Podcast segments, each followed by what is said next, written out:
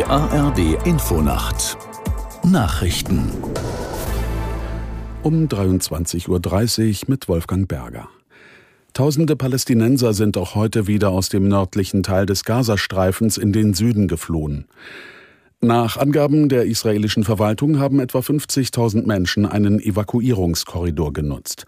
Seit Beginn des Krieges haben etwa 900.000 Einwohner den Norden verlassen. Dort geht die israelische Armee am Boden gegen die Terrororganisation Hamas vor. Nach eigenen Angaben zerstörte sie inzwischen 130 Tunnel, die der Hamas als Versteck dienten. Etwa 3000 Menschen haben in Köln mit einem Schweigegang ihre Solidarität mit Israel und der jüdischen Bevölkerung ausgedrückt. Die stille Kundgebung sollte ein öffentliches Zeichen gegen Antisemitismus, Hass und Gewalt setzen. Sie fand am Vorabend des Jahrestags der Reichspogromnacht von 1938 statt.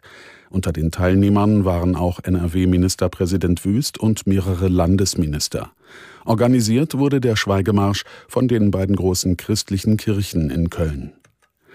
Die EU-Kommission hat die Aufnahme von Beitrittsverhandlungen mit der Ukraine empfohlen.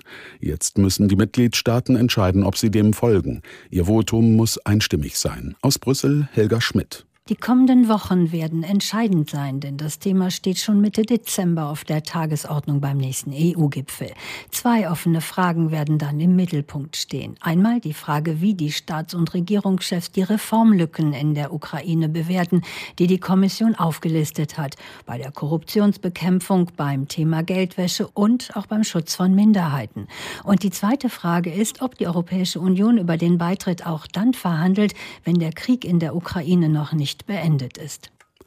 Die wichtigsten Berater der Bundesregierung in Wirtschaftsfragen erwarten im nächsten Jahr kaum Wachstum.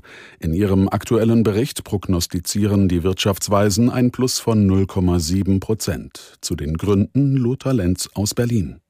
Denn es gäbe weiterhin eine Reihe von Wachstumsbremsen. Die Inflation, die immer noch hohen Energiepreise, die mäßige Konsumlust der Verbraucher und vor allem den Arbeitskräftemangel in den Unternehmen.